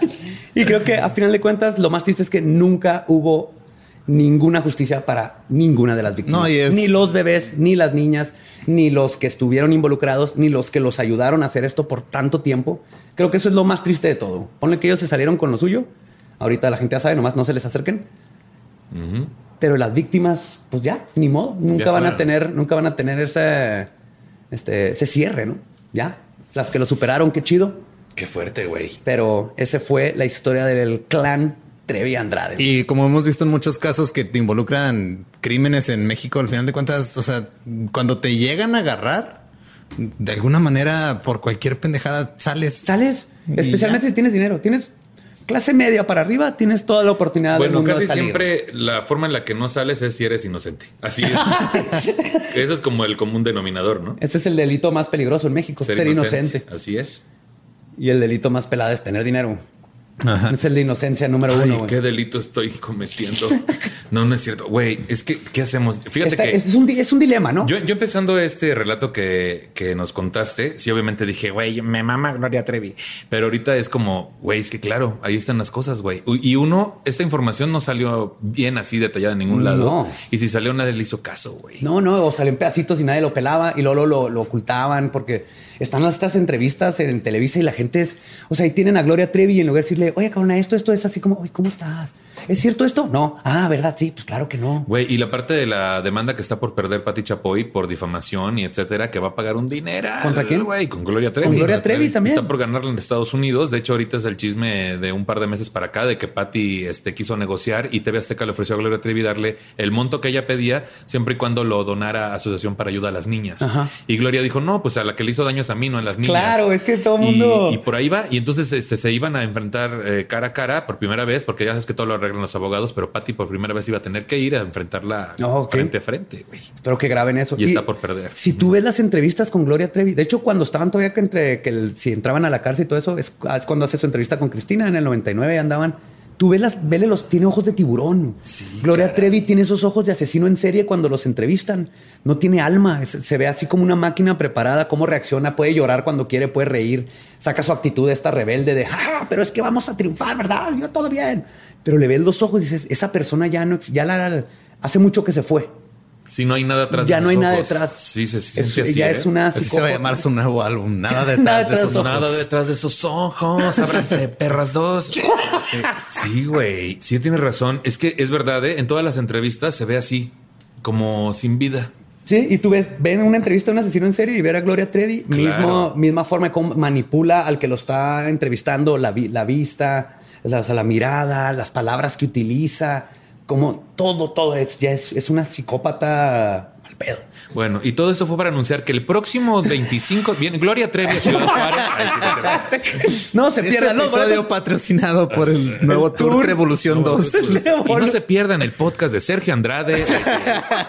En Spotify. En Spotify, YouTube. Podcast de poesía de Y YouPorn también. Así. Estaba su podcast. Podcast de poesía de Sergio Andrade. Qué fuerte. ¿Pederasta? O sea, amarra el su Bueno, entonces en resumen, ¿qué hago? ¿La dejo de oír? Ay, sí, porque no, es que gustando? es el dilema, ¿no? Es el dilema que hay también cuando pasó todo el rollo de Me Too, por ejemplo. hay mucha gente que digo, salen a la luz los abusos de muchas personas. Sí. Y hay, por ejemplo, yo conozco personas que dicen, güey, es que a mí me mama Woody Allen y sus películas. Exacto. Y todavía las veo, las disfruto. O sea, él como persona no, pero su trabajo es bueno. Entonces eso creo que es una decisión ya más personal de tú qué tan a gusto te sientes en separar el trabajo de la persona. Güey, es ese es el punto. A lo largo de la historia y no, no nada más en cuanto al mundo del espectáculo, a lo largo de la historia, las grandes influencias, las grandes mentes, los grandes creativos, los grandes artistas, la mayoría tienen cosas así, güey. No quiero decir que todos, pero la mayoría. O ni, sea, ni, todos a este grado. Ni todos a este grado tampoco. Pero hay cosas que nunca vamos a saber, güey. O sea, la cuestión, incluso desde Aristóteles, Platón, todo el asunto de cómo pasaban el conocimiento. Sí, aparte que estaba, o sea, estaba muy cabrón este tallar mito en mármol en esas épocas, güey. ¿Sabes que sí tallaban su pilín sobre las nalgas de unos jóvenes? O sea, sí, güey. ahí, ese asunto. mi conocimiento. Ahí te va mejor. Estás listo para recibir el conocimiento. Este, no te veo muy abierto a recibir el conocimiento Güey, o sea, sí, esa parte de. Te cayó conocimiento en los ojos. Me cayó conocimiento en los ojos. Ay, profe, me arde el conocimiento. este, sí, o sea, todo a lo largo de la historia, güey. Y hablamos de un Oscar Wilde, hablamos de un Freddie Mercury y hablamos de también de heterosexuales. ¿eh? No piensan que solo los gays somos bien no, No, no, también. no, obviamente. Todo eso, ¿qué hacemos, güey? Porque, ¿qué hacemos? ¿Los matamos? ¿Matamos su arte? ¿Matamos ¿Cuál es la postura? Yo pienso, güey, que, híjole, es que... Es difícil, ¿no? Es muy difícil decidir. Igual Michael Jackson. y Michael Jackson, güey, que obviamente era muy obvio, güey. Creo que era el caso más obvio de que sí había abuso había y, eran casos de grooming, era lo mismo. Él se llevaba a los niños, convencía a los papás, él decía, no, es que yo soy como un niñote. yo, yo voy a proponer, proponer algo. cada quien tiene que decidir eso, pero cada vez que escuchen una canción de Gloria Trevi, recuerden que mientras Gloria Trevi grababa la letra, afuera en el estudio estaba Sergio Andrade abusando sexualmente de una de sus niñas. Entonces, tengan eso pegado cuando escuchen a Gloria Trevi. Si pueden vivir con eso, pero que yo lloraba. Continúen. no, pero lo que voy es eso, güey. A mí me sigue encantando lo que ella hace y, y así puedo decir de muchos artistas que han tenido casos menores o mayores, ¿no? Pero de repente la sociedad dice, pues hay que desaparecerlos y desaparecerlos de, tele, radio, televisión, teatro. Hay que desaparecerlos como si no existieran. No, y es que no, más bien hay que brindar. yo, yo considero que también es un error como querer borrar todo y, negar qué pasó o, desaparecerlo. Simplemente hay que nada más verlo con otro enfoque. Es decir, de, ok, esto pasó, no debe haber pasado. ¿Qué se puede hacer para que, no vuelva a pasar? Hay que informar, que la gente sepa. O sea, a mí se me hace que lo que ellos quisieran es que los borren porque va a quedar sus canciones pero van a borrar lo demás. O sea, Michael Jackson siempre van a estar sus canciones, pero que viva la parte culera que hizo, ¿no? Claro. Es que, la gente sepa las dos, séparle la historia completa y ya cada quien decide. Somos Lo que sí es de que si algún día acusan a Justin Timberlake de, acoso sexual o cualquier cosa así, me voy a ir yo a la verga, güey. Ah, mí es como es mi ídolo. Y... ¿Qué? Ah, Justin Timberlake. Sí, Justin yo pensé que Justin Bieber. no, no, Timberlake. No, no, hay un solo Justin en el mundo y es Timberlake, nada más. Pero mira, el punto es este. A lo que yo voy es, pareciera que la sociedad la reacción es borra al, al, al, ¿cómo se dice? Al victimario Sí, borra el victimario y automáticamente el problema ya no va a existir. No, es que y no es así. es justo es cuál es el problema, ataquémoslo. Si es una cuestión de educación, si es una cuestión de castigo. hay que hablar de esto. hay que hablar de se tiene Que, se tiene que aprender de ello. claro, pero borrar el victimario de donde esté expuesto. Y creo que parte de quererlo borrar es al mismo tiempo por esa vergüenza de la misma sociedad que dice, vimos pasar todo esto y nadie hizo nada. Entonces también como que creo que parte de la sociedad dice, hay que olvidar esa parte donde nadie hizo nada y todo el mundo ya sabemos que sí es culpable, pero creímos que no era y ahorita que se comprobó, también hay una culpa donde dicen, y si nos olvidamos de todo y ya todos y, y, es, que por último pasan dos cosas, güey. Pareciera que es una gran oportunidad señalar a alguien para evitar que te volteen a ver a ti, porque todos tenemos con la que nos pisen. Y dos, güey, pareciera que la, principal, el principal propósito de los grupos que se manifiestan en contra de una persona que está cometiendo un acto delictivo, llámese de abuso, llámese lo que sea, acoso, etcétera, pareciera que el principal punto es, si ya lo desaparecí, ya le hice daño, ya estoy satisfecho. Entonces, eso también es hipócrita porque no estás atacando el problema, estás atacando a una persona claro. con la cual te estás proyectando o con, piensas que va a desaparecer. Entonces, manos a la obra, muchachos. Vamos hay que informar a educar, informarnos. Pues bueno, espero que te haya gustado. Fue un placer. Sí, aquí, muchas gracias, muchachos. y dinos todas tus redes, todos tus proyectos que estás haciendo, que está pasando. Sí, claro que sí. Ahorita estoy este, en, proyectos de en cuanto a show y en taller. El día 7 de septiembre eh, inicio mi octavo taller de stand-up comedy con inducción a Impro Clown en Ciudad de México. Van a ser cinco sábados, cuatro horas y son como 18 horas más ensayo general, más hora individual, más show muestra en el Bataclan. Empieza el 7 de agosto, 7 de septiembre, perdón.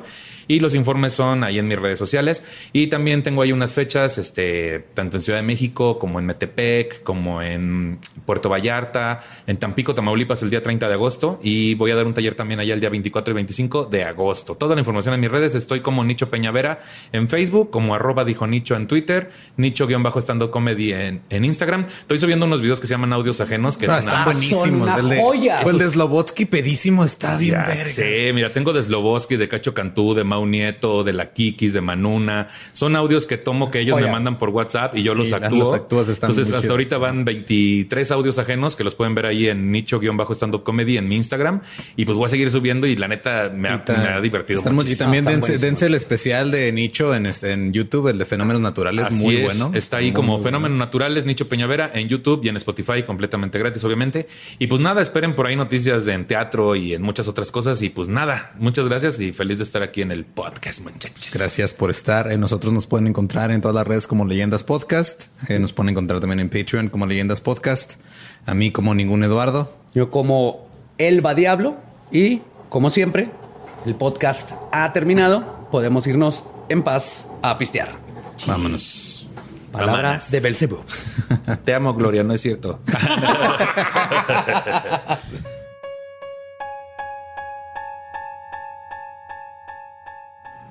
Y entonces, si compras boletos para ver a Gloria Trevi, eres cómplice de todo lo que hicieron. Creo que esa fue, esa fue a final de cuentas la conclusión. La conclusión. Sí. Espero que les haya gustado el episodio. Como siempre, estamos en la parte favorita de todos los que nos piden Saludos. Pero antes de pasar a los saludos, nada más les queremos recordar que el curso de Secure System Hacking, Super Hacker. Si quieren, si ustedes están estudiando sistemas o algo relacionado, inscríbanse a este curso, les va a ayudar. Básicamente se trata de demostrar si un sistema tiene vulnerabilidades o no. Es una manera como de, de aprender a asegurar que tu sistema no sea vulnerable a hackers. Y sin mamar, es un nuevo empleo bien fácil que puedes agarrar porque no hay muchos. Sí, son pocos. Y la neta, este, este curso está en Udemy, está chido. Y si quieren em, si inscribirse a este curso, tenemos un cupón. Nada más vayan a leyendaslegendarias.com diagonal hacking y ahí está toda la info. Y para los saludos, ahora sí, primero quiero empezar con un saludo muy especial a un amigo de nosotros de aquí de Juárez que se llama Robert Sandoval. El Robert.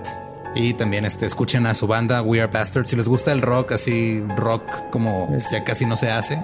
Sí, sí, rock sí. así tirándole a grunge noventero es Clásico noventas grunge. Rock, bien hecho. Rock duro. De alguien que nació con eso. De alguien que lloró en la prepa porque lo cortaron a Alice in Chains. Y probablemente sigue llorando cuando lo cortan. Escuchando Alice in, Chains, Alice in Chains. Escuchen We Are Bastards volumen 1 en Spotify, Google Play, todas las plataformas de música. Búsquenlo, está chingón. saludo a Robert y a todos los bastardos. Love you, Robert. Y siguiendo con los saludos, les va. Son muchos, agárrense, agárrense y griten si sale su nombre. Es como voy a tomar lista, básicamente. Un saludo a Micaela, que se fue a Monclova y todos la extrañan, pero se juntan gracias a leyendas legendarias. A Yayita Michel, de parte de Andy Flores.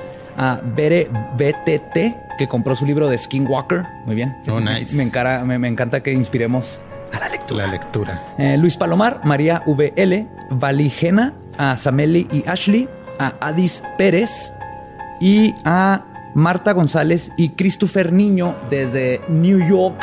Christopher, así se dice. Christopher. Así se dice Christopher en Nueva York. Christopher. Christopher. Hoy, New York. Así bueno, este, yo también quiero mandarle saludos a Ana Garibay, que despertó después de una cirugía y las enfermeras le dijeron que estaba hablando de necrofilia mientras estaba anestesiada. Te amo. Y tuvo que recomendarles a todos, explicarles por qué estaba gritando necrofilia. Ah, te mereces una medalla. No, Ay, güey. Pero también un saludo a la Comisión de Difusión Histórica de San Ildefonso. Estaría padre que hubiera así como un personaje que se llamara San Ildefonso. Ildefonso el Indefenso. sí. Eh, a Egler, el papá de Q Kawai, que es una que ya nos escucha desde hace mucho tiempo y ahora traumó a su papá. Ah, este muy bien, señor. Este quiere venir a Juárez y todo. A Capi Mendoza 20, a Sebastián, Selene y Joseph Ventura que nos escuchan desde París. Ahí nos mandaron una, un videito. Sí, lo vi en la, en la torre, Eiffel, de París. De París. Azul Celeste Salas, a Fano y Daniel y a Francisco Garay, Lorena Lemus y Sayin de Morelia. Y son todos los saludos que tengo. ¿Son los de hoy? Son los que salieron. Es que En serio, son un chingo. Son un chorro y neta queremos mandarles saludos a todos. Y no queremos no, queremos implementar la metodología de el cojo feliz de cobrar por saludos. Sí, no, no. Ah, ah, ah, todos van a ser gratis. Lo, pero lo, pues mejor que ha pasado son todos los memes que le hacen a, nuestro amigo el cojito después de que pide dinero por saludos. Están bien chidos. Sí, no, aquí siempre van a ser libres y directos, nomás que sí. O sea, ahorita que les tocó saludos a ustedes, Quiere decir que estaban en la lista hace como dos semanas. Entonces, los que nos acaban de pedir saludos los apuntamos y para que salga la semana que entra, en dos semanas. O puede que de plano no tenga suerte y se pierdan en el mar de mensajes que También, pero qué bonito cuando sale. Perdón. Qué bonito. De todas maneras, leemos todo lo que nos mandan y los queremos a todos igual. Pero más a esta chava que es necrofilia, ella la quiero más Ni siquiera en tu familia quieres a todos igual. honestamente, yo soy honesto y digo, sí los quiero, sí los quiero. A unos más que a otros porque así es la vida, güey. No puedes creer a todo el mundo por igual. Sí, sí, sí. ¿Cómo se llama este, la necrofilia anestesia? Ana Garibay Ram. Ella sí tiene un lugar especial en mi corazón. Sí, ella sí. Ella, ella, se, lo ganó a base de... real life? sí, a ver, cuente del, del, de 10 para atrás. 10, 9, necrofilia, necrofilia. incubos, incubos, incubos. Te amamos. Un besote. Muchas gracias por escucharnos otra vez esta semana. Nos escuchamos la próxima semana. Abrajadabra, manténganse embrujados. Los queremos.